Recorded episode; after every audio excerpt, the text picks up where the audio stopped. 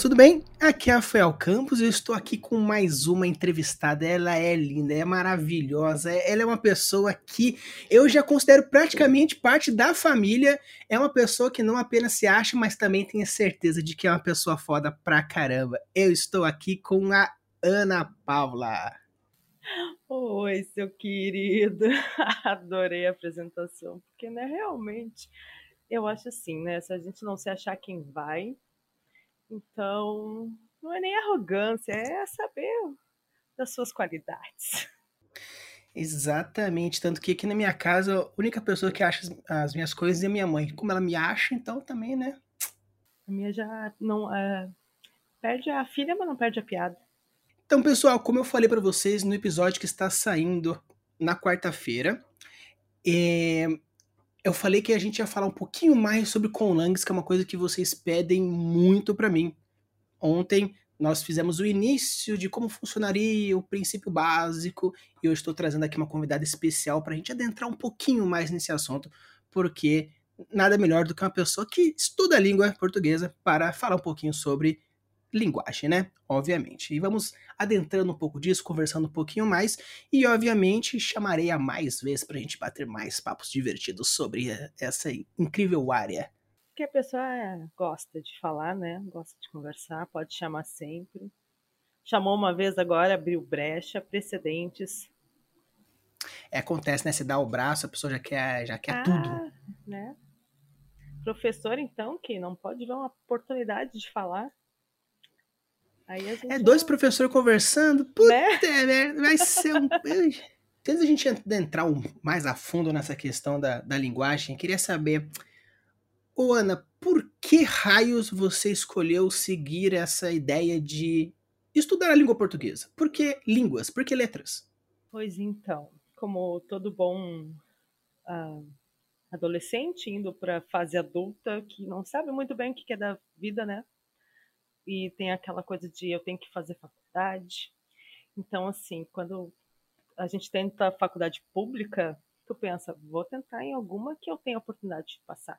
A primeira vez que tu faz, tu vai na, na ilusão. Eu queria fazer jornalismo, porque o que eu gosto é, é de escrever, é de ler, mas pelo menos eu fiquei na área da humanas. Então eu já tentei, né, jornalismo, já tentei uh, que, que eu fui depois? História. Eu, inclusive, fiz uns dois, dois não, três semestres de história. Aí, como tinha que ler bastante coisa, na verdade, qualquer área de licenciatura, tu lê muita coisa também. Aí eu pensei, vou ler umas literaturas também. Se é para ler bastante, eu quero ler livros literários além dos didáticos. Aí eu peguei e fui para letras. Uh, Sou bem apaixonada por ler desde sempre. Acho que isso é de família também, porque em casa sempre teve muito acesso a bibliotecas, a livros. Nunca fui muito nerd, porque tem coisa que eu não entendo. entrei nesse mundo do RPG faz dois anos, eu e a pandemia juntos. E então eu não, não sou muito nerd, não, mas eu gosto de ler bastante. Eu sou meio nerd. Eu não sento nem no fundão, nem na frente. Eu sou a galera do meio. Mas daí eu eu quis muito ir nessa área de português porque eu gosto de de linguagens, de estudar sobre as coisas, de ter mais conhecimento sobre o que nos cerca. E eu acho que a, a língua ela abrange muita coisa de estudar a sociedade, sabe? E também acaba tendo o contexto histórico junto. E como eu comecei na história, eu achei que, que fazia sentido. E é legal porque quando a gente começa a estudar um pouco mais a fundo essa questão da sociedade, social, cultural, linguagem, história, você percebe que tem uma, uma correlação tão forte entre elas que às vezes a galera pergunta: Ah, quando você vai construir uma cidade, começa por onde? Cara, de preferência por todos, porque uma coisa vai puxar a outra, né? Obviamente gente, eu sugiro sempre começar por um ponto ou outro para já ir começando a ter já um arcabouço, mas obviamente lá pela meia da sua criação você já começou a correlacionar porque não tem como não fazer. Exatamente. Eu acho que é tipo uh, criar mundos, que nem você, você faz bem no canal, é, é meio que como criar uma história de um livro, né? O pessoal que faz escrita criativa, enfim, tu mesmo sabe que tu escreve os teus textos muito bem. Uh, ou começa pelo, pela história, pelo enredo, ou tu começa pelo personagem, tem essa discussão, qual que começa primeiro. Mas eu acho que às vezes tu até pode escolher um para ter aquele ponto de partida, né? Porque senão tu fica só no campo das ideias e não coloca no papel. Mas chega uma hora que uma coisa eu acho que tem que começar a acompanhar a outra para tu conseguir ter clareza, né? Para continuar desenvolvendo o que tu estiver criando, no caso. Sim, existem diversos pontos de por onde começar a escrever uma história. Tem gente que começa pelo final. Ah, eu queria que acabasse assim. Então eles constroem uma, um enredo para que aconteça o cume de terminar dessa forma. Tem gente que fala, ah, eu queria um personagem assim, aí desenvolve uma história pro personagem. Tem gente que fala, ah, eu queria nessa época, ou nesse espaço, ou eu queria ter essa cena. Então são diversas formas diferentes de se começar, eu acho que realmente a, a construção contínua dos três aspectos da história, que é o personagem, o cenário e a, e a história propriamente dita, são os três pontos pivotais para construir uma história completa, né? E o gancho, hein? O que está sempre em qualquer, em qualquer história, criação de mundos, o que, que tem que estar tá presente para poder ter um desenvolvimento? A linguagem. Olha aí. Certo, porque né, se você começar, se você começa um texto, olha pro papel e começa a escrever blá, blá, blá, blá, blá, um monte de letras soltas, você não tá escrevendo nada. E os teus personagens vão ter que conversar, vão ter que desenrolar, vão ter que trocar ideias. E aí já sai até a linguagem verbal, mas não apenas. Sim, e se o meu personagem for mudo? Mas tem a linguagem de Libras, no caso, se for brasileiro. mas a linguagem dos sinais, então, falando corretamente. É, então, sim, você não tem como fugir, caro pessoa que está nos ouvindo. Se o personagem ele é surdo, se ele é mudo, se ele é cego, não importa a deficiência, a limitação, ele vai precisar se comunicar de alguma forma e tudo isso é linguagem. Temos o braille aí para os cegos, né? Formato. Até porque a linguagem é não verbal também, né? Os símbolos, os signos, Aí a gente já entra numa área da semiótica que com... dá um pouquinho de dor de cabeça, mas vale a pena. Sim, mas a galera aqui é inteligente porque quando eu fiz os episódios falando sobre cores, formatos e simbolismos numéricos, eles falaram, quero mais! Eu falo, pelo amor de Deus, ah. nós só temos sete cores no arco-íris. Muito bom, quero todo mundo lendo então Noam Chomsky, Marcos Banho, pra gente fazer um clube do livro. e discutir Vai tá, sobre. estar, todos esses autores vão estar na descrição aqui e depois, sei lá, no final do mês, se Ana empolgar a fazer um formulário quiz que a gente vai mandar para ver se vocês prestaram atenção no episódio, hein? Ah, é professora, né? empolgada, né? Empolgada, a gente se empolga. É falar de estudar, a gente se empolga. Eu não gosto de escrever artigo, TCC. A gente faz porque precisa, mas estudar é bom. Ler sobre essas coisas é bom. Sim, eu já sou do lado que. Precisa fazer um TCC quando? Onde? Me fala, qual é o tema? Ai, não, tem que falar em terceira pessoa, socorro. Ah, sim. Mas o Rafael não vê problema em falar em terceira pessoa. Ah, muito bom. É bom que dá um, é. dá um equilíbrio. Exatamente. Na vida tudo tem que ter um equilíbrio. E Ana, falando um pouquinho sobre essa questão da RPG que você falou que começou há um pouco uhum. tempo, mas um, quando eu conversei com o Bunda uh, há umas semanas atrás. Eu Sim. tava conversando com ele sobre a questão de a forma como o Baldum se expressa, né? Tanto os uhum. trejeitos uhum. quanto até mesmo a produção de voz que ele usa, né? Ô, oh, oh, Baldum! Tal. E aí eu queria saber, quando você é, começou a adentrar no mundo RPG e viu a galera começando a, as suas interpretações e as suas culturas, você sentiu falta de um quesito linguagem no meio do RPG ou você acha que é um, mais uma peculiaridade de jogador barra mestre? Eu vou te dizer que uh, quando eu senti um pouco de falta quando eu fiz o meu personagem, meu primeiro personagem, como eu não entendia muito bem, fui ali no basicão, sem magia, meio orc, bárbara, que é aquela coisa, né? Vamos no simples para não errar. E eu senti falta ali na parte que diz qual é a linguagem do meio orc, né? É, seria algo parecido com a linguagem do anão, acho que no livro do jogador até apresenta alguma algum tipo de escrita, como seria. E aí eu, eu vou dizer, por cima, né? Porque tu tá naquela empolgação, tu tá estudando todo o restante do que existe no mundo do RPG, mas de, dá aquela coisinha de, tá, mas que qualquer tipo de comunidade, por mais simples que seja, ela vai ter uma linguagem que a gente às vezes chama de dialeto, né? Que a, a língua oficial para o dialeto, eu, eu ouvi que só muda porque a língua é um dialeto com exército e marinha. Porque alguém com poder designou que aquilo ali vai ser a língua e aí o restante vira dialeto.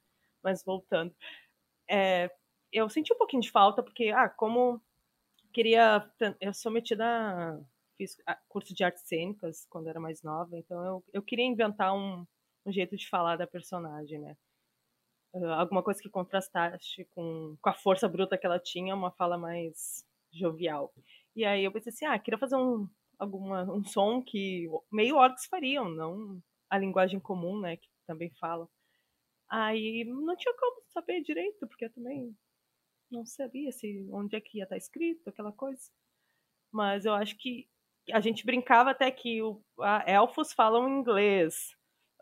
Uh, o, a linguagem do não sei o que seria equivalente ao espanhol. O pessoal faz as brincadeirinhas de, do que seria equivalente, né, na realidade, à, à fantasia.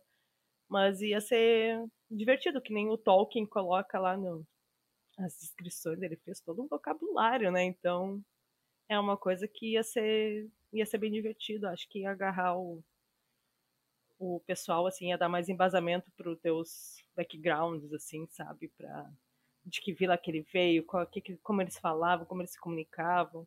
Porque é isso, né? Eu acho que a, a, a coisa que todo mundo nasce sabendo fazer, é, que é um dos mistérios da fé, é aprender a emitir sons e sons que são compreensivos, compreensíveis, no caso, a outras pessoas. E é isso que gera essa comunicação, né? Então, é uma coisa que ia ser mais, mais divertida também, mas eu acho que talvez para quem gosta muito disso, talvez para outros não seja tão, então Também depende muito de, de, como cada mestre enxerga a mesa, né? De, de, do que, que ele gosta de trabalhar. Se ele vai uh, trazer o roleplay para a mesa, essa parte eu acho que é muito essencial.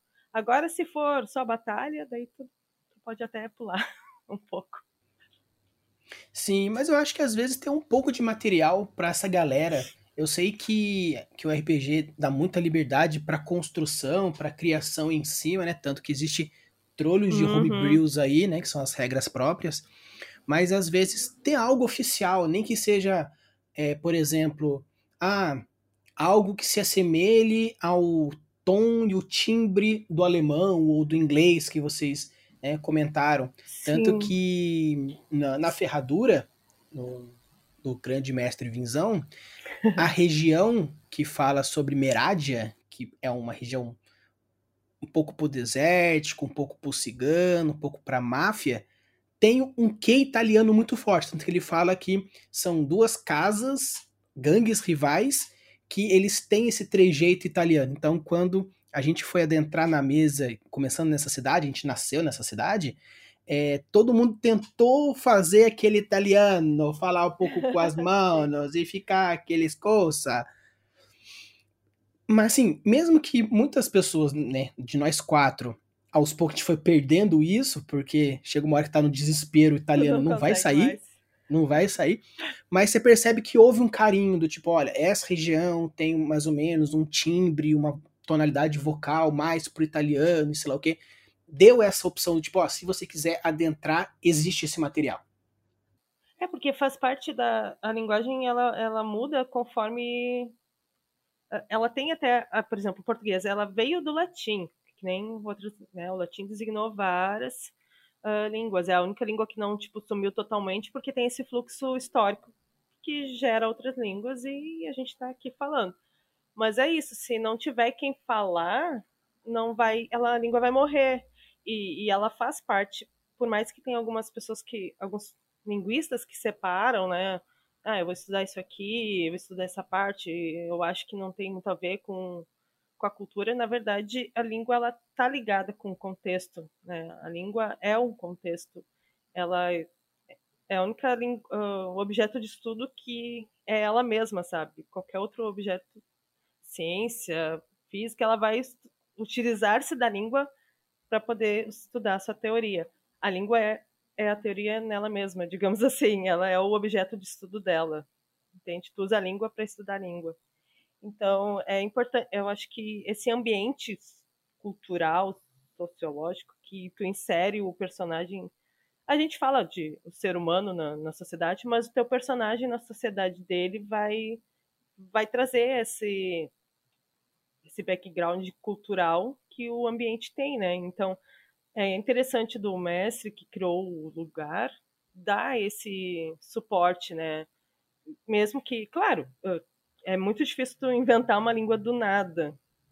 Então tu, eu acho que tudo se transforma. Então tu pode o quê? Tu vai pegar e uma língua que já existe, um grego, um romano, um latim, e tu vai inventar, criar em cima disso. Mas como toda língua, ela tem que ter uma base, né, semântica ali, tem que ter um um radicalzinho onde tudo designa daquilo ali, para tu entender que faz parte daquela família dentro de, daquilo pode haver mudanças, que nem tem a linguagem das ruas do ladino, né? Tem a língua comum, tem a linguagem das ruas, mas sai de dentro dessa língua comum, então não é não é tirado do, do espaço sem noção nenhuma. Tipo, a língua é criativa, ela te dá essa oportunidade de tu criar, mas ela tem um, embasamento, ela tem um de onde sai para se fazer compreensível, né? Senão é só sons aleatórios que não vão se tornar compreensíveis. E no momento que não se torna compreensível, aí ela, a linguagem já não, não cumpre o papel que é dela, né? Eu espero estar sendo um pouco objetiva, mas aqui eu saio fluxo de ideias, aí eu vou falando, não sei. Não, mas é bom porque, assim, um, um, um, ponto importante que eu acho que quando a gente vai começar qualquer tipo de criação é entender como as coisas funcionam. É, então, assim, se você quer criar uma sociedade, entender como a sociedade funciona, hein? quer criar uma cultura, entender como a cultura se desenvolve, quer escrever sobre a linguagem, tem que entender como ela funciona e como ela se desenvolve. Então, mindset é. são muito importantes. É, é, é, o, é o ponto de start de uma criação é entender como aquilo que você quer criar funciona. Né? E é legal, eu gostei bastante que você falou sobre a língua comum e a língua do ladino, das ruas, né? É, entra, entra naquele ponto que as palavras são as mesmas, porém o significado que eles dão é diferente. Tanto que se você já assistiu jogando RPG, não assistiu, por favor, vá lá pro Game Chinchilla e assista, né? Pelo amor de Deus. Sou fã de carteirinha. Ah, eu também, até, até patrocinei a quarta temporada. É, e, e, chega uma hora assim que o Jonas, o Ladino, o mestre fala: ah, interaja com eles. Aí uhum. ele fala assim: é, vaca preta bebe água constante em cima do morro. São palavras aleatórias que, tecnicamente, em game, funcionaria como: ah, onde tal pessoa foi vista pela última vez? Ah, ela foi. Aí o cara responde: é, água marrom, cheiro de eucalipto atrás da, da caverna. Ah, ele foi visto a última vez na frente da, da torre do castelo. Que você inventa qualquer palavra aleatória X que representaria uma conversa típica sem noção que a pessoa olha e fala, nossa, tem dois doentes mentais falando alguma coisa, mas na real é. Mensagem criptografada, né? Criptografada, exatamente. Então, nesse ponto, você já pode começar a criar esses né, dialetos onde as pessoas utilizam das palavras comuns com outro significado. A gente já vai estar também na semiótica, da sema, né, semântica e tudo mais. Não, Mas é uma forma. vão se, eh, se, se juntando, porque eu lembro que a gente estava falando antes, quando estávamos pensando nesse vídeo, tu disseste, ah, o léxico e tal, e eu fiquei, cara, uh, é morfologia. tu vai ver, as palavras, às vezes, uh, dentro da linguística, tu vai ler, tu tem que ler devagar, sabe? Por, ainda mais quem não, quem não é da área, porque tem coisas que ela parece ser igual e aí não, vamos ler aqui direitinho para conseguir separar o mas ao mesmo tempo os conceitos não são, sabe, preto no branco, eles se interligam. Então, eu acho que a linguagem tem muito disso. Ela se interliga, assim, ela é uma coisa viva, né? Ela é um conceito. É difícil que a gente ter um olhar até objetivo uh, para estudar por causa disso. É uma coisa abstrata, não é uma não é que nem na geologia que é uma pedra, tu vai lá e estuda o, a rocha e tal. Então a linguagem é uma coisa dinâmica que está sempre em mudança e aí é mais complicado de. Mas eu acho que é muito bom para as pessoas pegarem e quererem entenderem para poder colocar nos seus trabalhos, pelo menos dar uma veracidade boa para a história. Sim, porque na, na área da biologia existe né, a Mata Atlântica, o Cerrado, a Floresta Amazônica, o Pampa, que são os grandes biomas que existem no Brasil. Porém, não funciona do tipo floresta, floresta, floresta, acabou dali já é cerrado aberto. Sim. Existe essa área de transição. Da mesma forma que a linguística, né, na linguagem também funciona isso de nós temos o, vamos dizer, o, o sotaque paulista clássico da cidade de São Paulo, que vai se interiorizando de acordo com o que vai entrando mais para o interior mesmo, puxando mais o R. Sim, a, a, influência das outras línguas, as línguas que já tinham dentro do Brasil, que são as indígenas, as línguas emigrantes, que são imigrantes no caso, que veio do italiano, alemão, então eles se conectam realmente e interagem, né? Sim, tanto que até você pode, na hora que você for construir as suas cidades, colocar, é, por exemplo, se você for ver, a, a, existe um debate muito grande entre alguns jornalistas e, e, e alguns profissionais da, da comunicação de dessa questão de sotaque no meio profissional. Tanto que, se, dependendo que no estado de São Paulo tem uma discussão do qual que é o certo de falar a letra R. Na verdade, não tem, né? Certo? Essa coisa de, de, de... Ai, me deixa nervosa isso. De dizer o que é o certo, o que não é o certo. Porque, assim, claro, tem a norma culta, né? Mas. Aquela coisa. Mas a norma culta é a norma escrita, né? É, norma culta é o que o, o, quem está no poder no momento designou que aquilo ali é o correto e, e é uma coisa que demora mais para mudar. A parte escrita é o que demora mais para mudar. Já a linguagem verbal, essa aí a gente às vezes nem percebe, mas vai mudando. Às vezes tu não toma consciência porque também na qualquer mudança, na verdade, no, culturalmente falando, socioeconomicamente, tudo junto, ela é lenta no nosso nosso ver, porque tu consegue ver essas mudanças estudando, né, desde o passado até agora. Então, é uma coisa que eu acho que no momento que tu consegue se comunicar, que a pessoa entendeu o que tu, que tu pegou, o que tu falou, o que tu quer passar, tá válido. Não, por isso que essa coisa de corrigir, eu acho que depende muito do meio, né? O, é todo o contexto que tu tá, mas é aquela coisa, tá conseguindo se comunicar, é o que vale. E aí eu já fugi um pouco do RPG, mas é sempre bom lembrar isso. Não, é bom porque a ideia, principalmente quando traz né, um convidado, é a gente trazer formas diferentes de pensar, de, de refletir, de criar. Porque eu tenho um colega que ele parafraseia um autor que diz que existe a mesma variedade que existe de escritores, existe de formas de escrever. Então, da mesma forma, jogadores, existem trolhos tipos de RPGs, controle de jogadores, controle de mestre, e qual que é o jeito certo de se mestrar, o jeito certo de se jogar? É o jeito que tá todo mundo se divertindo. É verdade, eu acho que eu e é isso, a linguagem ela entra para agregar né, nisso aí. Tu pode colocar no teu no teu mundo aí que algum poderoso utiliza da linguagem para fazer o povo temer a ele, né? Coloca os que falam de forma diferente como pessoas uh, primitivas que não merecem alguma coisa. Tu pode criar em cima e utilizar a linguagem como um meio, né? Eu acho que já puxa brasa pro lado da linguagem. Ao invés de utilizar somente a força, vamos utilizar a palavra também, que tem muito, muito peso, inclusive, para para poder fazer uma história bem interessante. Sim, tanto que você pode até utilizar que o ponto de conflito do seu personagem tem a ver com a linguagem. Como, por exemplo, se você for pegar historicamente a colonização da Irlanda, é, ela foi. Ela saiu da independente, né? Ficou independente da Inglaterra há pouquíssimo tempo.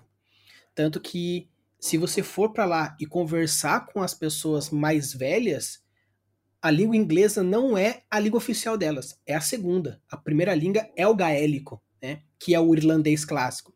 Hoje em dia, quem tem lá seus 30 e poucos para baixo é inglês, porque se aprende inglês na escola e o gaélico se tornou a segunda língua. Né? Então, criar esse conflito também pode ser. É, eu li um dos livros que tu vai deixar aí na, na caixinha de descrição, é do Marcos Banho, que é Língua, Linguagem e Linguística. Eu acho assim, é, Chomsky já, é, já é meio. É um linguista assim top, então, para quem não quiser se adentrar tanto, não precisa. É bom, mas não precisei tanto. Agora, esse, o Marcos Banho, eu acho que ele é muito bom, porque ele tem uma linguagem simples, gostosa de ler, que eu peguei aqui numa sentada ali, metade do livro. E, e ele fala muito disso que estava citando agora, da, das colonizações, de como, tanto o continente africano também, que é, eles têm as línguas oficiais conforme o, o, interesse na riqueza do lugar, né? Eles acabaram lá dividindo, isso aqui é teu, isso aqui...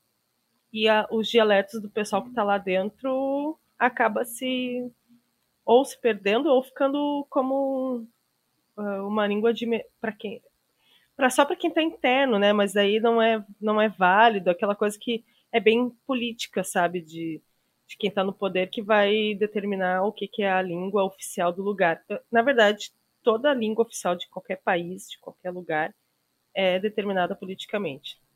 Infelizmente, não são os linguistas, a, quantidade de pessoas que falam, que, que vai trazer a, necessariamente a, a língua oficial do lugar, né? Então eu acho que até dá para colocar isso que estava falando no, na sua história, né? Porque é, faz parte de quem está exercendo o poder daquela história, daquele local que vai determinar como as pessoas falam e agem também, de certa forma, né?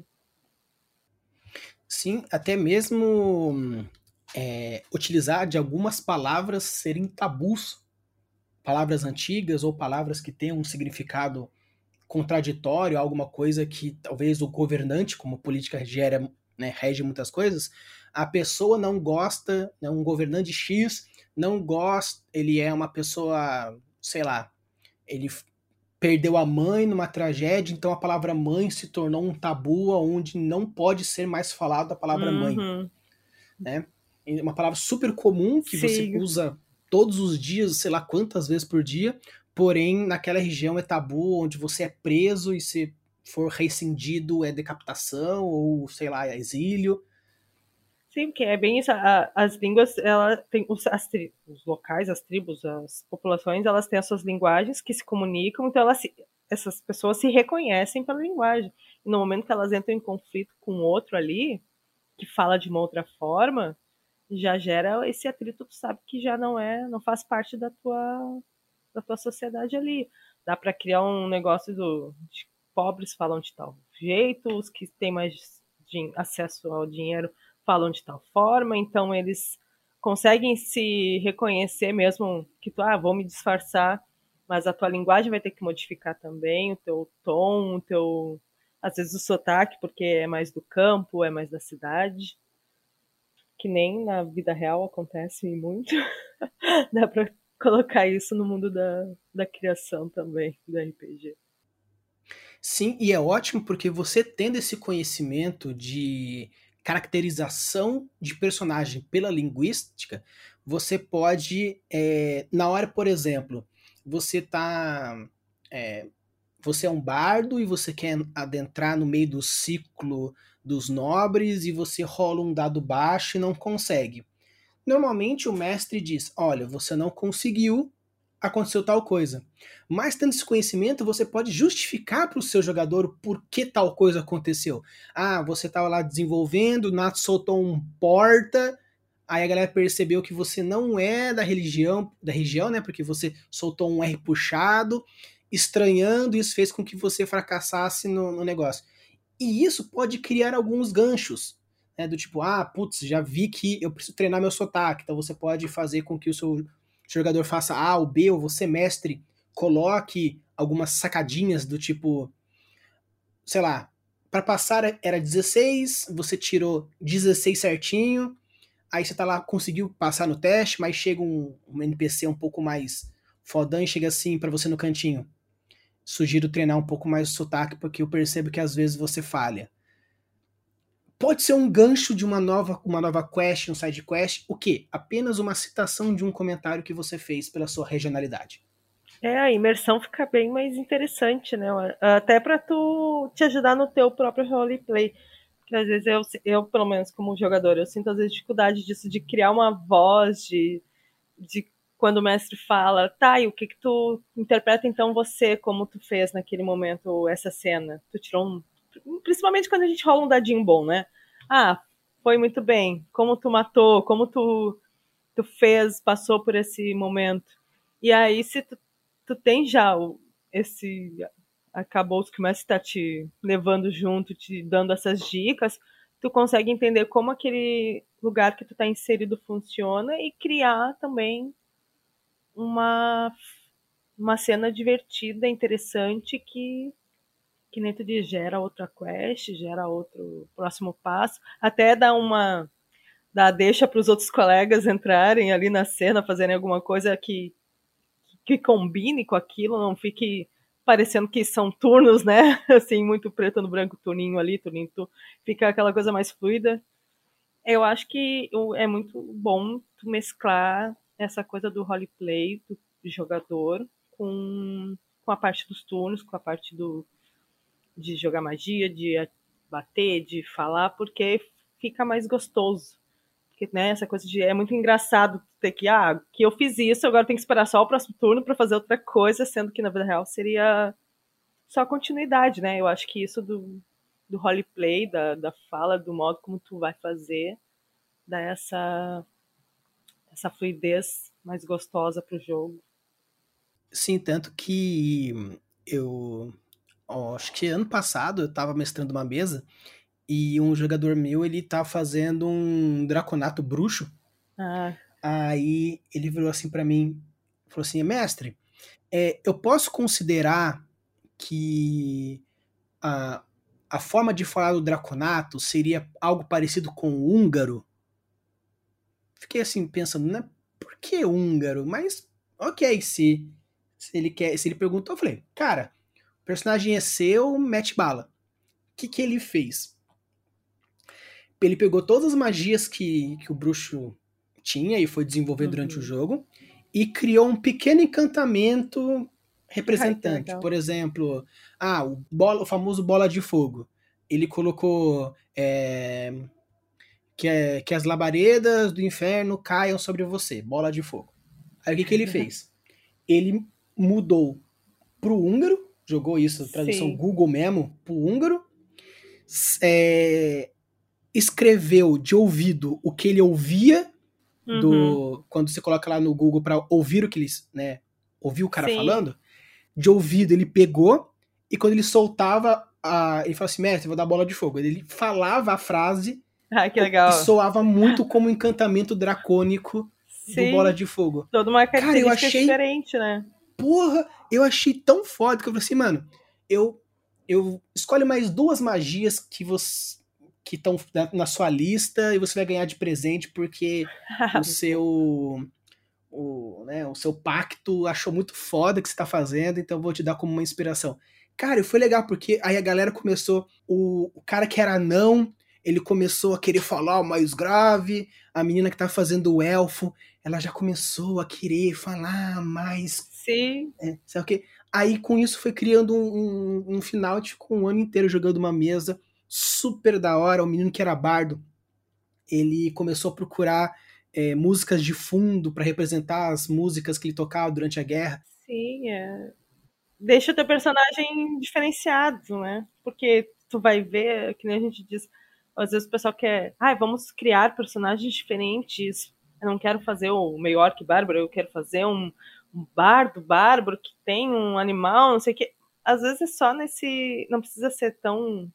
para fazer tão diferenciado. juntar raças e, e, e classes que não se juntariam, mas é tu criar o, o teu personagem com essas identidades próprias, assim. A gente pode inventar de onde o personagem veio, por que não? Dizer que ele veio das montanhas da húngaras, não sei de onde. E tu até adaptar, talvez, aquela linguagem pro, como o Draconato no geral fala, dá, dá essa individualidade que os, os jogadores muitas vezes buscam, né? Pro seu personagem, tentando combar com outras coisas. Coloca aí também, na linguagem dele, no, no jeito de andar, diz que ele anda fazendo tal coisa, no jeito de vestir, interpreta, né, de, de uma forma mais diferenciada que dá todo um encantamento aí para para jogatina. Sim, e, e, é, e, é, muito legal essa, essa questão da, da, da, da linguagem no RPG nesses, nesses trejeitos, porque você, como né, a gente até comentou, não apenas cria uma aproximação do personagem, uma ambientalização, mas também torna algo mais épico. Você é, é lembrado. Faz mais de um ano que a mesa acabou, só que eu acho muito do caramba, então sempre quando tem oportunidade eu comento do, do moleque que simplesmente jogou no Google Tradutor e fez com que soasse um negócio diferenciado. Sim.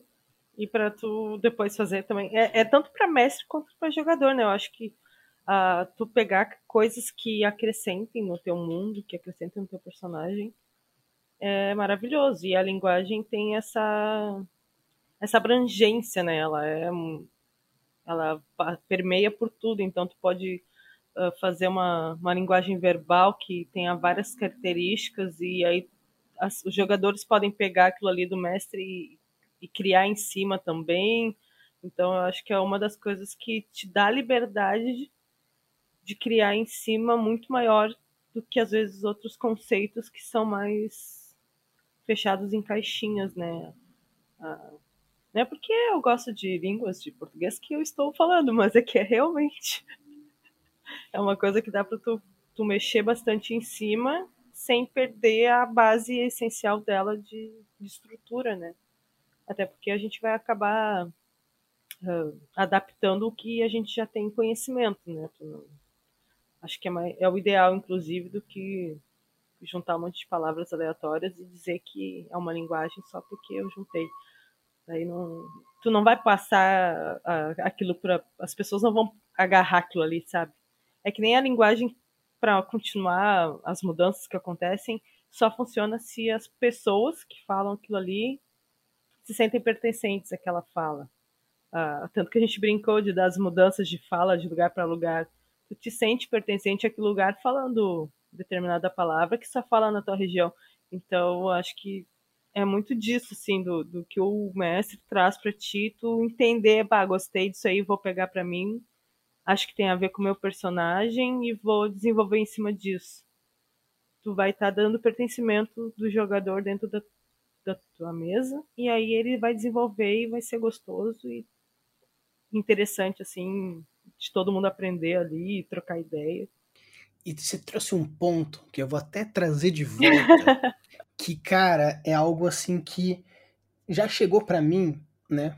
Às vezes quando eu faço umas consultorias, é, ah, vou, vou fazer uma língua fantástica para colocar na minha história, ou RPG, ou às vezes livro, e a pessoa chega lá com a frase que a pessoa falou no, na língua dela.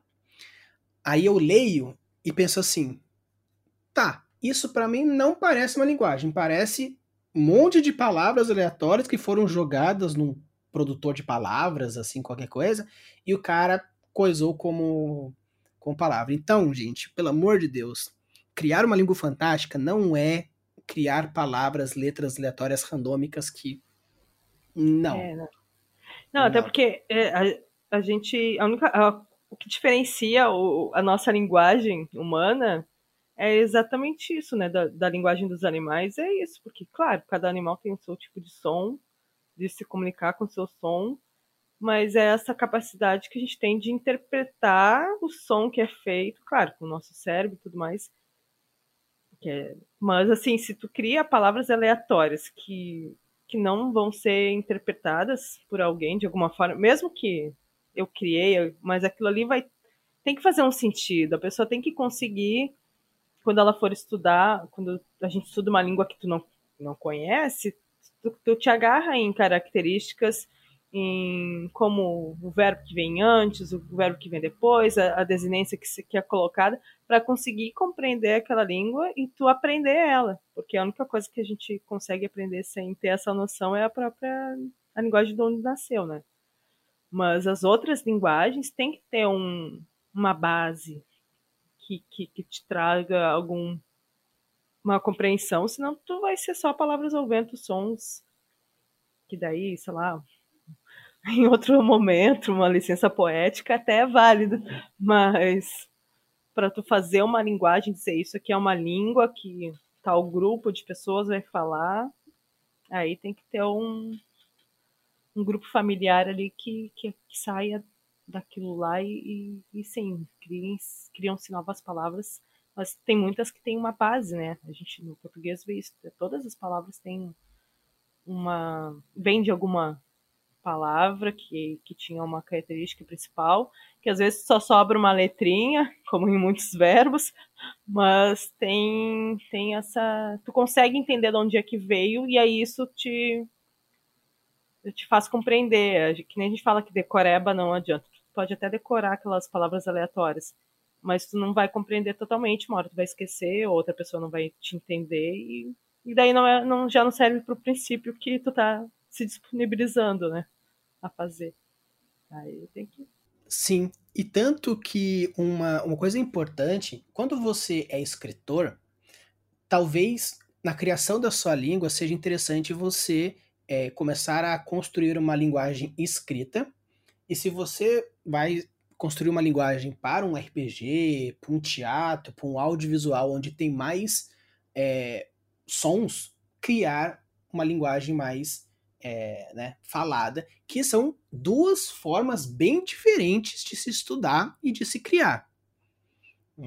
A forma de escrever tem, tem a, o formato da letra, a grafia, os glifos. É, mas vou te dizer que é, é, acho que para criação, claro, vai muito do. Eu não sei como o Tolkien criou, me falta esse, esse conhecimento. Se ele pensou no som para depois criar o, a escrita, porque essa língua eu sei que ele realmente foi uma criação, né? Não, é ele sonhou ele... com um negócio desse, um é, assim. Tu não pode dizer assim, ah, veio de tal, ele tava puxando lá do grego. Não, mas assim, a maioria, a, a gente sabe, né? Não tinha escrita, então a, a linguagem verbal, ela é o, o principal, ela é, é de onde sai para dali sair a escrita, né? Da linguagem verbal saiu a escrita. Então, acho assim, tu claro, tu vai botar num livro, não vai ter a parte verbal, porque, né, tu vai estar tá lendo.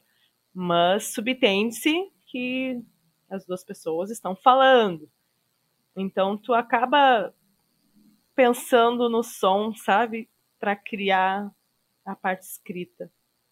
Acho que não, não dá para separar muito, não.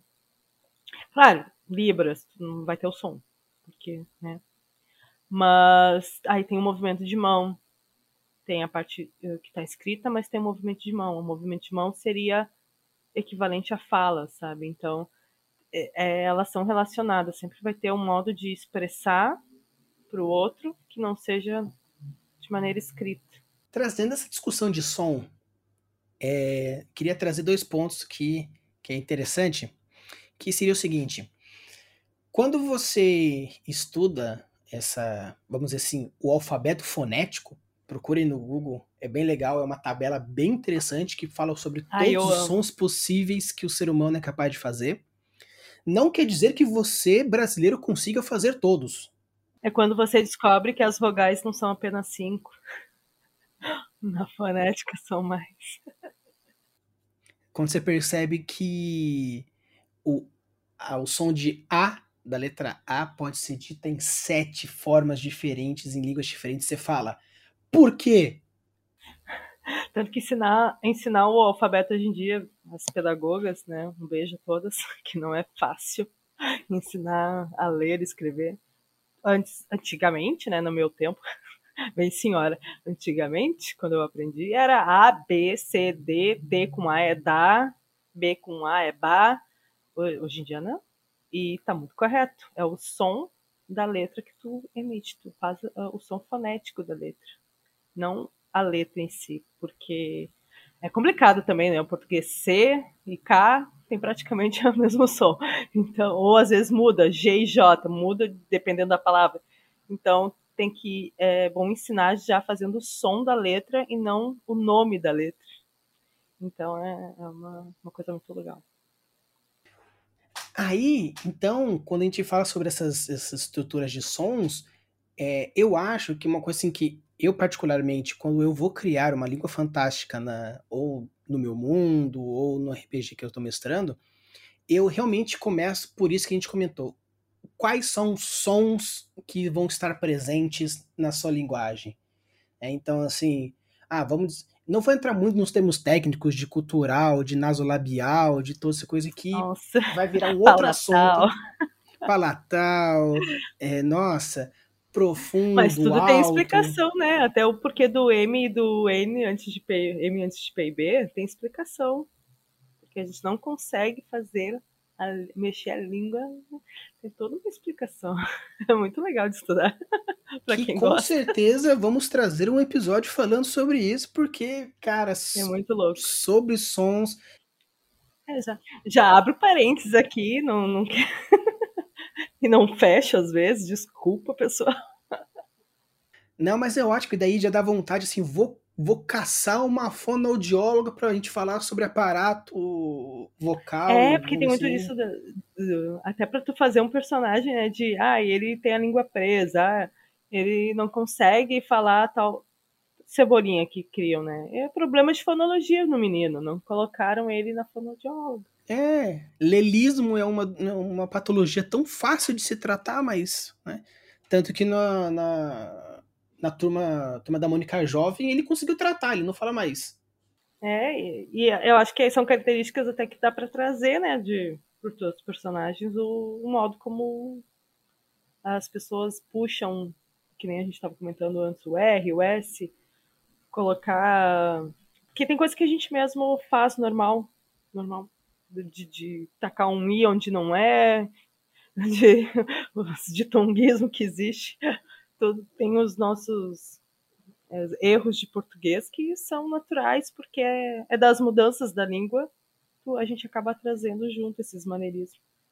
E aí é, é interessante de colocar que nem diz, quando cria as linguagens fantásticas, tu pegar essa ideia do que a gente já faz e colocar nessa tua linguagem nova que está criando.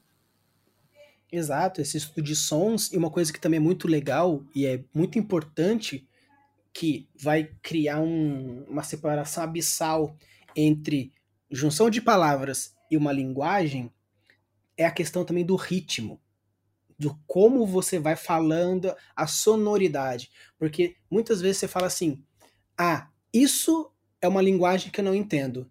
Isso é cacofonia, que é um, muitos sons juntos que fala que é uma, uma linguagem. Então, não apenas os sons, mas o ritmo. Sim, até para fazer no do orc, né? O pessoal, ah, e mete orc e faz qualquer. que é orc falando. Né? Não, gente, espera aí, por que tratar os orcs assim?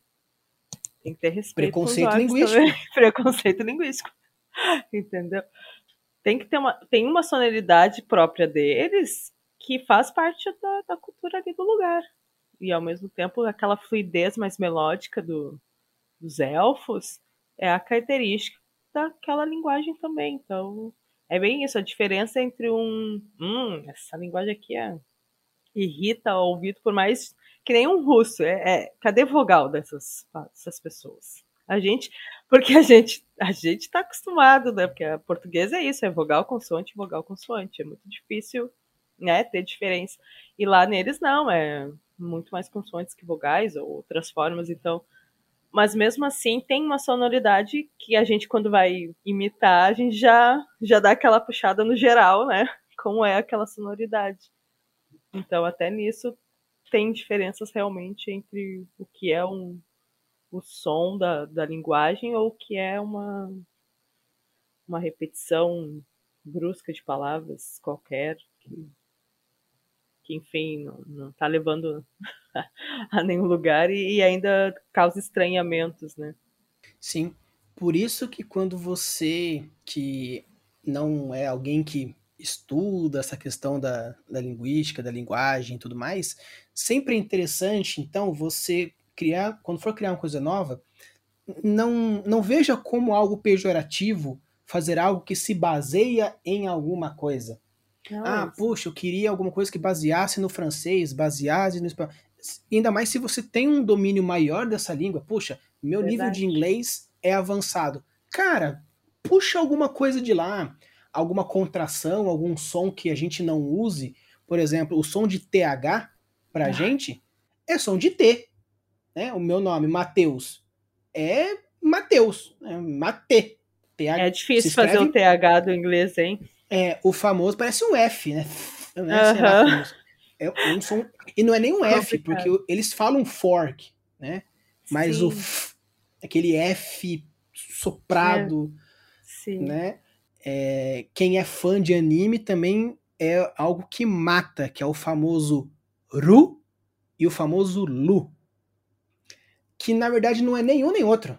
É um, um meio termo entre o, o som de Ru com o som de Lu, que fica um por isso que é normal ter o seu sotaque conforme tu fala, né? Não tem como tu. Acho que essa coisa de ai, não, tem que. Eu vou tirar totalmente meu sotaque. É. Você não é agente Tira, do FBI, deixa assim.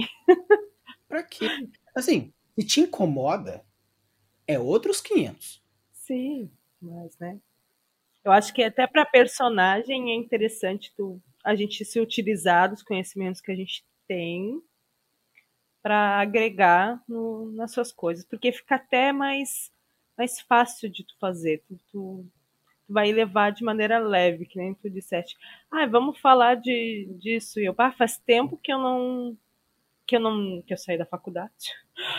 Faz tempo que eu não via, sabe? Mas eu comecei a pegar, comecei a ler bem, bem o, o que tu já estudou, porque aquilo que tu entende, que tu realmente toma conta, assim, de, de, de como eu posso dizer, de que não é uma, que nem eu falei antes, não é uma decoreba, sabe? Porque tem coisa que a gente decora que é para passar de ano, que é para para passar no teste, para passar, mas o que tu entende realmente vai ficar na tua cabeça. Tu pode dar uma esquecida, mas no momento que tu vai ler de novo, tu vai relembrar. E vai ser muito mais fácil de tu colocar em prática. Eu acho que isso para criações de mundo, criações de personagens, qualquer tipo de criação vai te ajudar muito mais a trazer esse conhecimento empírico dentro de ti do que tu querer inventar a roda para fazer uma coisa muito diferente. Vai ser muito mais interessante fazer uma coisa diferente com, com base em algo que já existiu e que daí as outras pessoas vão vão se sentir familiarizadas ao mesmo tempo, mas ver esse gostinho de, de novidade ao mesmo, né, junto com aquilo ali. Exatamente. Então, uma das, uma das dicas que a gente traz, né, tá trazendo esse episódio, principalmente nessa questão da linguagem, primeiramente você é, absorver o conceito de que a forma de comunicação, primeiramente, é como uma cultura, um grupo de pessoas se identificam entre si verbalmente. Então, você pode criar maneirismo, você pode criar trejeitos, você pode é, criar regionalidade, você pode criar é, expressões, pode criar alguns sons característicos, beleza. A minha língua é focada no português, mas eu quero, eu quero o, que o, o, R da minha linguagem seja um R interiorano, eu quero que o S seja um S carioca, eu quero que um, o M seja mais um aberto. Você pode, tanto que muitos comediantes, quando vão fazer imitações de algumas pessoas, o que, que eles fazem? Eles apenas sobressaiam essas pequenas características da pessoa, para que fique mais claro. Quem nunca viu um, um, ouviu uma imitação de um Silvio Santos que, na, na, da linguagem dele, faz? Um vício de linguagem que tem, né? E, coloca na, naquela, naquele personagem. Eu tava vendo o pessoal aqui, né, não sei quem ainda não percebeu. Quem não percebeu, eu vou falar agora. Sou gaúcho. O pessoal adora, né? fala que a gente fala cantando, ou o bar, não sei se eu já deixei escapar bar aqui, talvez não. Umas três vezes, pra, pelo menos. eu nem percebi. Mas é isso. Se tu vai imitar um gaúcho, cara, é, é bar. Tu tá com o bar, dá uma puxada, pega uma palavra que só falam aqui, tu vai dar essa característica, né? Então, eu acho que é muito válido tu colocar isso em personagens, assim. De tu pegar uma característica X e aí até dizer, ah, essa linguagem deles aqui não, não tem escrita, é só oral. É passada de pai para filho, de não sei o que. Dá uma peculiaridade para aquela região que tu tá fazendo e não é uma novidade, mas acaba se tornando um diferencial. Porque é isso, nada se, se cria do zero, tudo se transforma e a beleza está nisso. Exatamente, tanto que até pegando é, essa questão maneirista sulista, é bem interessante porque é, vocês usam bastante a segunda pessoa do singular. Ah, tu, sim, te, tu. ti, todo e tudo mais. Faz parte. E, e é legal, porque é, a gente usa muito, ah, porque você pode fazer tal coisa. E vocês falam que tu faz. Que querendo ou não. Não, e ainda tá mistura. Certo, você aprende. Às vezes tu pega o. As, tu, né? E taca o verbo na terceira. Aí tu não usa muito é, corretamente. É. Não é um, não é um tu vais, né? É, ah, eu acho chique, eu acho, acho até sexy falar tu vais fazer tal coisa. Olha aí, dá uma carga semântica aí pra coisa. Dá pra colocar isso no mostra personagem. esse gaúcho que está dentro de Sua você. Latina é, quer jogar um charme para conseguir uma informação? Coloca um tu vais me passar esta informação. Vai dar toda uma carga fonética diferencial. Uma carga dramática que o mestre, assim, ele... se o mestre não estiver namorando, ele persuasão. até se Tu rola ali uma persuasão. Já é, com vantagem. Dependendo do jeito que for, você ganha um bônus de sedução ali no meio. É, mas é. Mas assim, gente, namoros, namoros, ficadas, ficadas, mesas à parte, não vamos acabar mesas, continuem sendo amigos, continuem dividindo aí o RPG. Tem que ser assim, entendeu? A vida real separa do jogo para não ninguém ficar sem mesa para jogar, ninguém ficar sem mundo para participar. Exatamente. Não é só porque a gente está falando sobre linguagem que linguagem, a gente vai soltar o um verbo loucamente. Ah, desculpa, até eu ah, começo a falar de linguagem, eu me animo. Então, se, eu, se, eu tô falando, se eu tô falando de criação, a gente, nossa, o bagulho. Pra quem tá acostumado, né, com, com a gente nas lives, é... não, mas não conhece mano, que deve estranhar. Não, mas é, é legal pra caramba. E, e a gente falando assim sobre a questão da sonoridade, a questão do ritmo, da criação e tudo mais é, ainda mais pelo fato de ser documentado, de às vezes não ter uma, uma forma escrita, só ter uma forma falada, são vários pontos que você pode trabalhar de diversas maneiras. No, no episódio que eu, que eu fiz recentemente de respondendo às perguntas dos inscritos, uma deles ele falava sobre essa questão: ah, como eu posso criar é, conflitos sociais de espécies diferentes? Linguística. Sim, diferente porque... comunicação. Isso realmente no, a gente vê uh, guerras, uh, guerras assim, Segunda Guerra, mas guerras pequenas entre locais por causa disso que que nem eu tava, eu acho que eu já citei aqui do livro que da ali na região africana tem uh, quando eles começaram a se, né, separar os países, vamos, né, independência, aquela coisa, juntaram uh, locais que falam de linguagens diferentes, línguas diferentes, dialetos, né, agora ditos como dialetos, e estão juntos no mesmo lugar. Botaram eles no, no mesmo não foram separados por suas características culturais, sociológicas, de fala. Eles foram por causa da riqueza, queremos esse aqui, vocês estão tudo junto. Imagina, pega pessoas que não se gostam, falam linguagens diferentes, têm culturas diferentes, a gente sabe como cultura mexe com a pessoa. Então, e bota na mesma região. Dá briga desgraçada. E, e, e, a linguagem tem a ver com a cultura, né, do local. Fala, que nem tu estava dizendo, ah, aqui em tal lugar palavra não pode ser falada. Não tem, a gente vai lá para pro Islã, pro, tem palavras que realmente tu, não pode serem faladas de, ou de tal forma, ou de uma forma meio, como eu posso dizer, rindo, assim, que a gente brinca. Tu tem que ter um cuidado conforme a região que tu vai visitar para essa palavra pode, esse jeito pode ser dito, né? E, e eu acho que isso dá para trazer mesmo dentro do teu jogo para criar rivalidades, porque a linguagem está dentro do contexto cultural que tu quer inserir a sociedade criada ali para tal fim.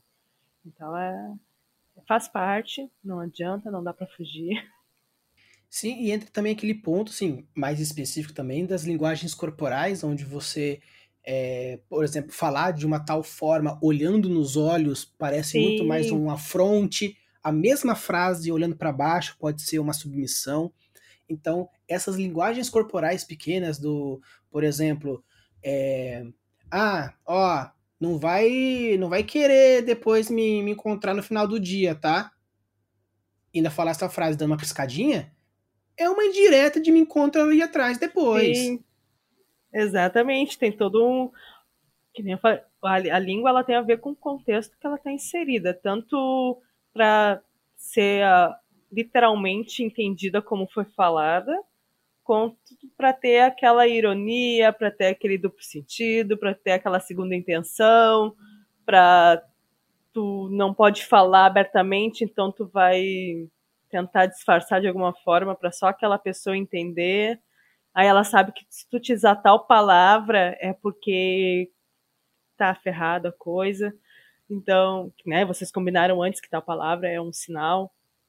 Então, eu acho que é bem interessante mesmo de até para diferenciar uh, cargos, né? Ah, tá falando de tal jeito é porque uh, é um nível inferior ou aqui no meu sistema as mulheres não têm voz, então vou criar um sistema, né, que, que elas são submissas. Então, tudo tu consegue caracterizar muito pela voz, pela ver, a língua falada, verbal, mas também esses outros, né, a linguagem não falada, que é o, o simbolismo da, do corpo, uh, até mesmo de escritas, de imagens, porque tudo é texto, gente, até imagem é considerado texto.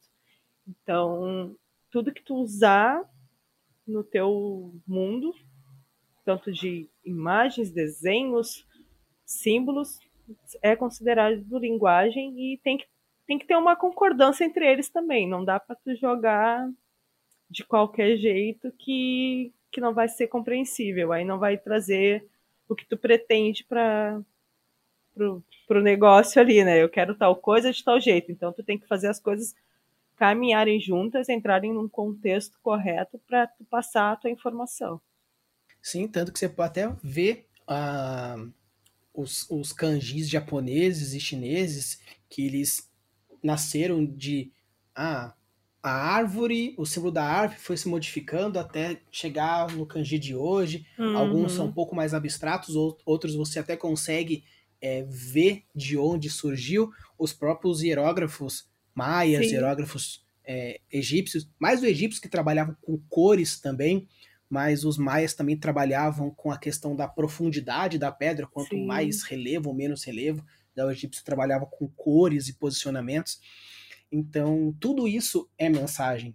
Tanto que as cores das bandeiras dos países existem por um motivo específico. Sim. O Brasil não é escolheu verde, amarelo e azul por qualquer coisa. Motivos que muitas vezes também é o por que, que a linguagem aqui determinamos que se chama português. Também é isso. É, quem estava ali no poder no momento decidiu, né, decidiram em acordo ali que o verde da mata, amarelo é o ouro, que nos roubaram, inclusive, daquelas que já militam. E, então, tipo, eu, eu até estava lendo aqui que houve uma época, antes de, de Getúlio, da ditadura de Getúlio, que queriam que tentar fazer o nome da nossa língua se chamada de brasileiro. Um adendo. Todos os outros locais que fora do Brasil é chamado brasileiro, mas a gente chama de português. então é, são coisas que, que é, tem aquelas raízes, sabe, que, que é difícil de tu mudar.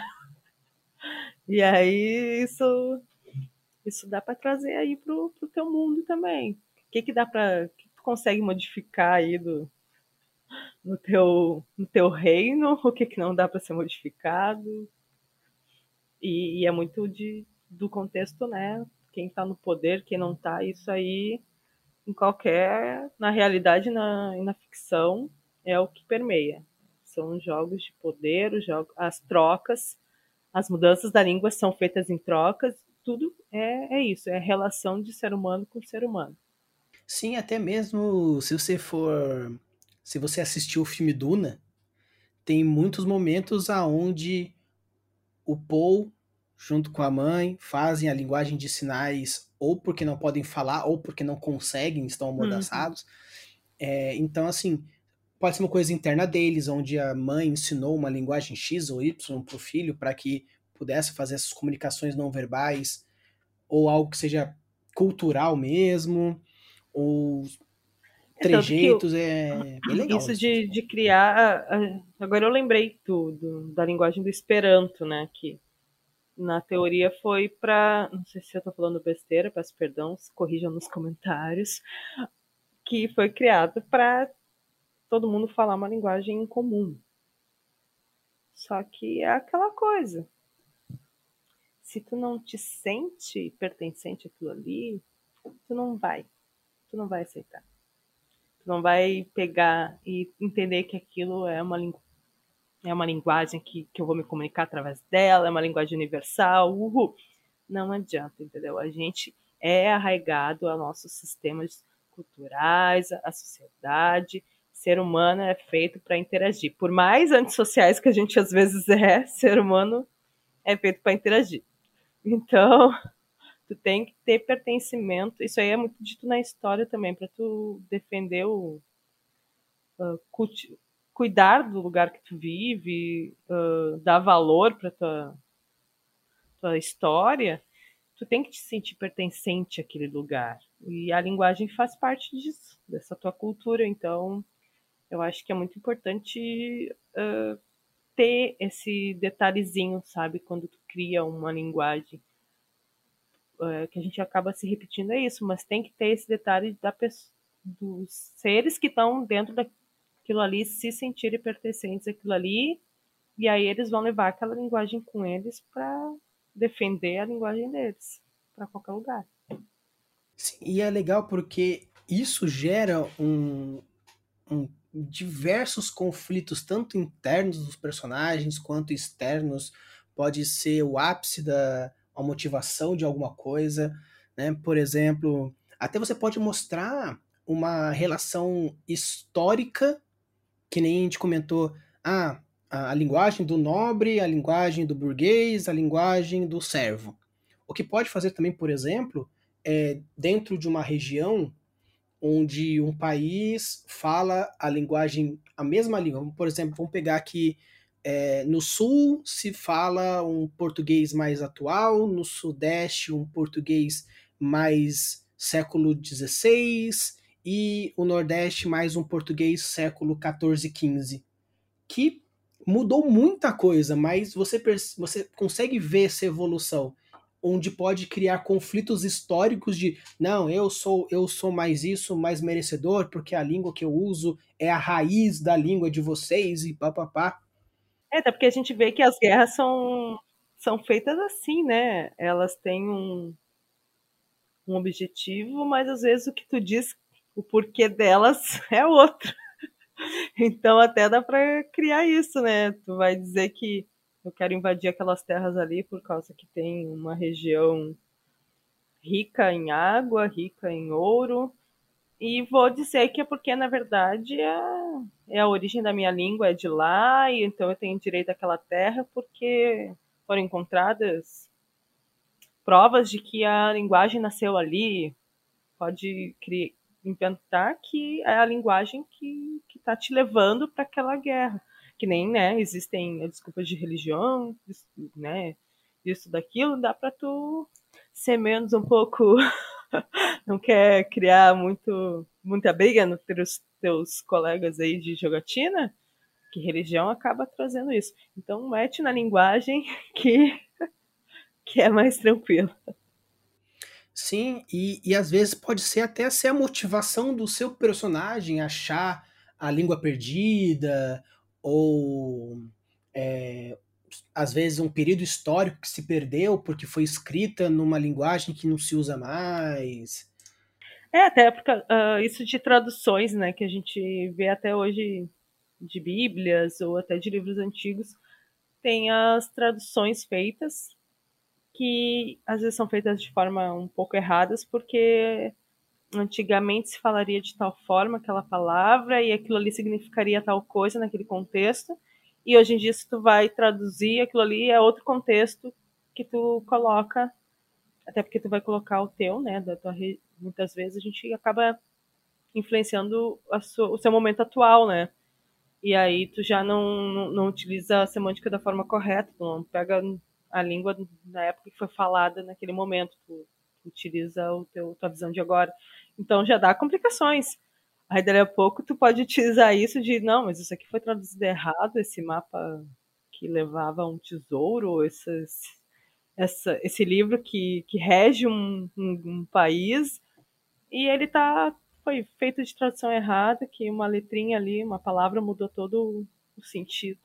Já dá para fazer um, um, mistério em cima daquilo, até para usar para mensagens decifradas, criptografadas, tu utiliza linguagens que tu vai trocando letras, coisas e criando uma uma nova uma nova, nova forma de comunicar, sim. Isso. Tanto que quando, quando eu fiz um curso, eu sou, eu sou cheio de fazer uns cursos meio nada a ver, mas quando eu fui fazer um, um, um curso Não, de tudo se, princípios... Tudo se conecta. De... Tudo se conecta, no final das contas vira vídeo. É... mas é, eu fiz um curso de introdução à mitologia, especificamente greco-romana, e, e uma, e uma do, dos módulos era o estudo da Odisseia e da Ilíada. Uhum. Nossa. E, que livro e é difícil de ler. difícil de, pra, pra caramba. E assim, é, quando o professor falava assim, gente, esse aqui é o texto é, traduzido do, do grego antigo para o inglês, mais aceito pela academia hoje. Então, assim, ah, existe o tradutor famoso que é condecorado por ABCD. Então, assim, vocês vão encontrar muitos Odisseias, muitas Ilíadas por aí. Mas, é, atualmente, o tradutor mais reconhecido é esse cara aqui, que 15 anos atrás era outra pessoa, que vai ganhando, assim. Então, uh, ainda mais um, um grego que não é falado nem pelos próprios gregos hoje em dia. Sim então... É, essas então mudanças assim são bem complicadas, ainda mais que é, é, nossa escrita é, não é muito recente, mas é, até hoje para vão traduzir alguns hierógrafos, eles estão tem que buscar, né, interpretações, ah, isso aqui era de tal jeito para esse aqui, então tem coisas que ainda não são totalmente entendidas. Algumas coisas foram traduzidas, outras não. Então, as mudanças que são feitas e, e, tem coisas que não eram registradas, né? Que a gente diz, a parte escrita é meio recente, então tem coisa que se, se perde até com as invasões e tal, né? Queimar bibliotecas. Tem coisas que tu, infelizmente, se perde. E aí tu tem que tentar achar umas traduções mais fiéis possíveis, mas nem sempre é possível, né? Chegar nisso. E aí acaba se instaurando. Esse aqui é válido, né? Para um trabalho acadêmico, que nem a gente estava comentando também de alguns sites. É, eu pego e, olha, gente, quer tacar no Google ali, pegar um Infoscola, pegar um Wikipédia, é válido, dá para tu ler, dá para tu ter um, um panorama, só que, claro, depende o que tu vai, onde tu vai colocar essas informações, aí tu tem que ter um, um, outro embasamento, umas outras pessoas aí que tenham mais base, né, intelectual para te dar respaldo. Que daí a academia, o local que tu está inserido vai entender que aquilo ali é válido ou não. A gente está imerso nisso, não adianta. É cultural, temos que aceitar.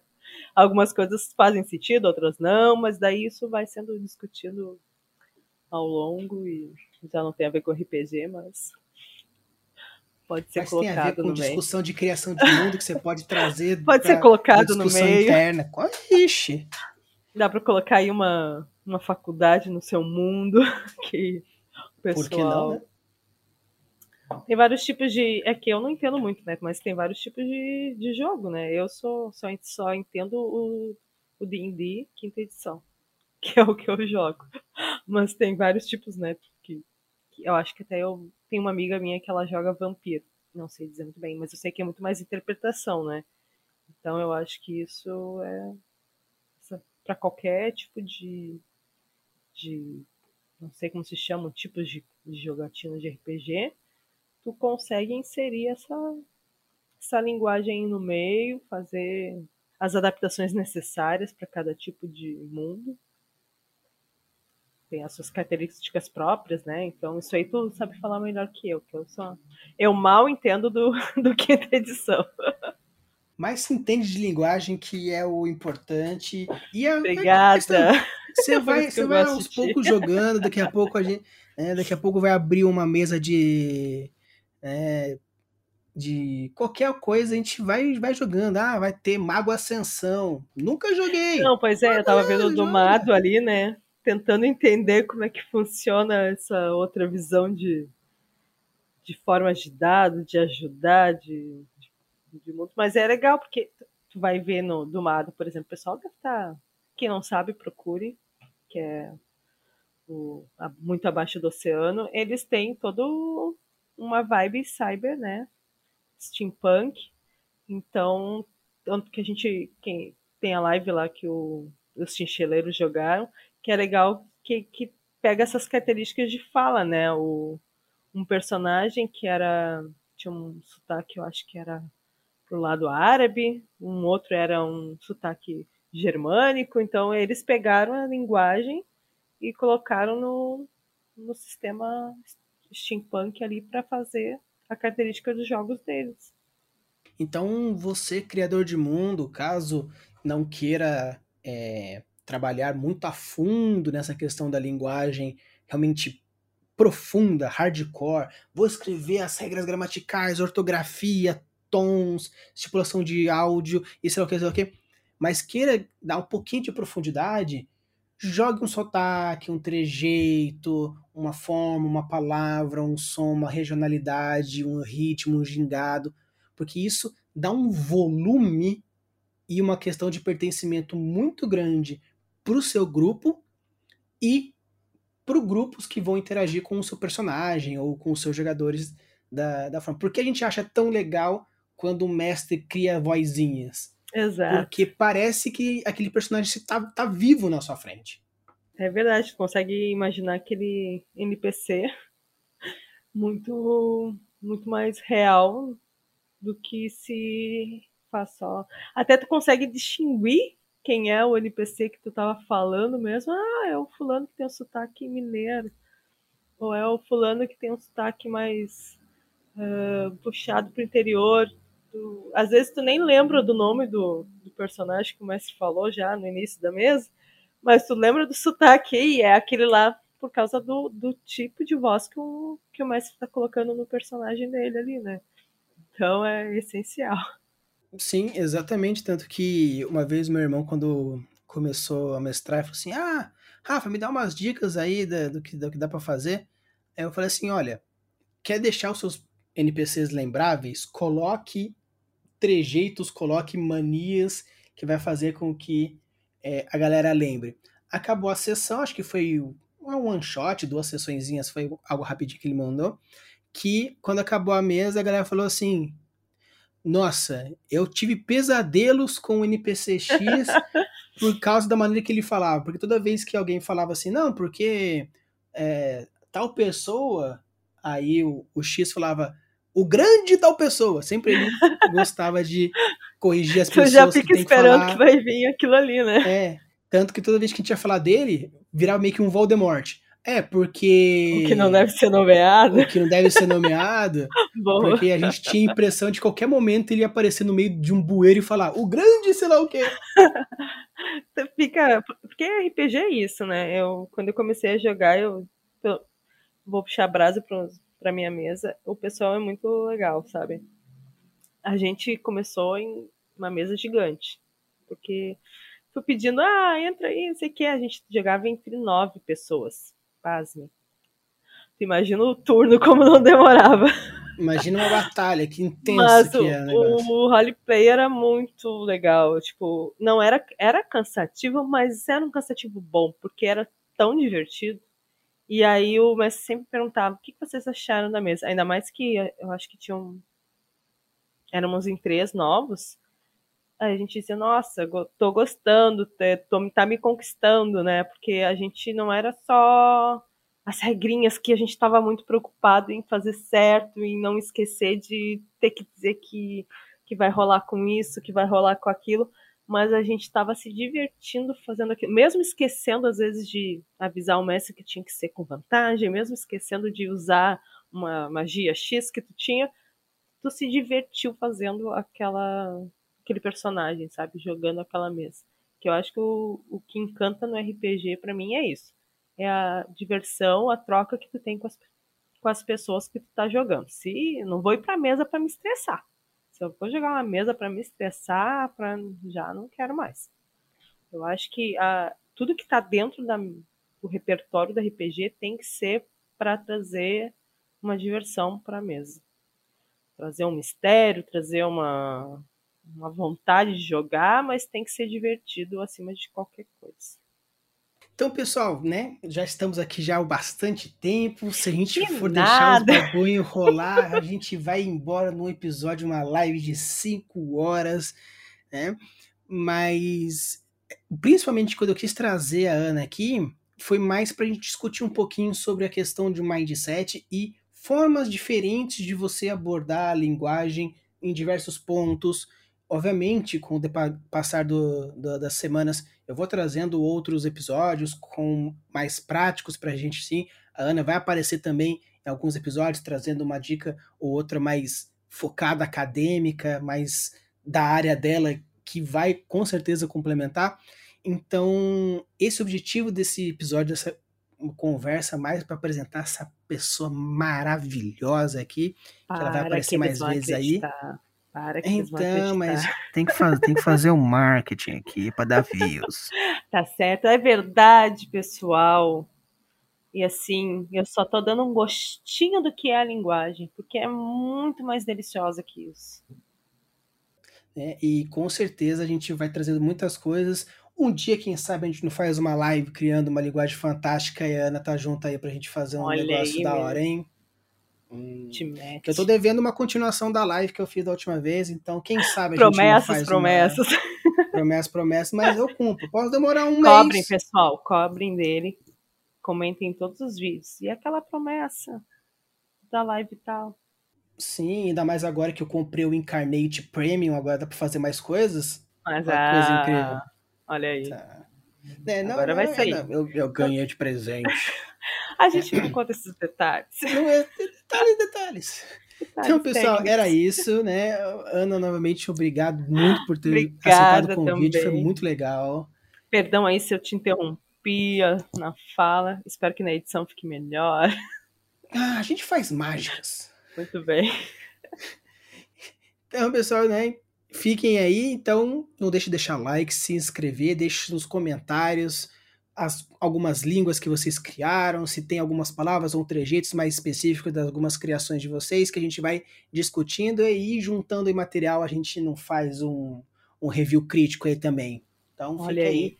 Por favor, me elogiem, gente. Fazer. Né? Vamos lá, gente, que eu preciso ter motivos para chamar a Ana. Se não tiver. É, senão não eu fico chateada. É, tá. Sou... Poxa vida, ela gostou tanto. Gostei. Gosto de falar de linguagem, entendeu? Por favor, gostem também. É uma coisa muito. É muito legal. Se interessem, vão atrás, leiam os livros, que eu sou dessas que defende o ponto, então eu peço, por favor, leiam. É, os autores que ela citou vão estar aqui na descrição do episódio, tanto no YouTube quanto no Spotify. Então, Indiquem livros para nós também, né? Poxa. Sim, vamos claro, trocar você... ideia aqui no. Exato, se você achou algum livro de Conlang em português ou em inglês aí que você achou, puxa, esse aqui é legal, né? Por que não se eu já tiver esse livro, a gente faz um, um episódio mais focado nele, a gente faz bastante coisinhas, porque o importante é a gente criar mundos maravilhosos. Usem a busca das suas criações e deixem seus mundos cada vez mais incríveis. Valeu! Eu adoro essa frase.